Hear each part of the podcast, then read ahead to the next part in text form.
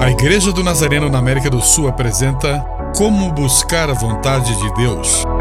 Um devocional de autoria do Reverendo Eduardo Meza que abençoará a sua vida. Será que Deus está irado com a minha cidade? Por quê?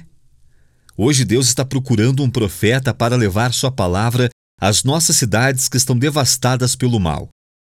Assim como Deus chamou Jonas, hoje ele pode estar me chamando.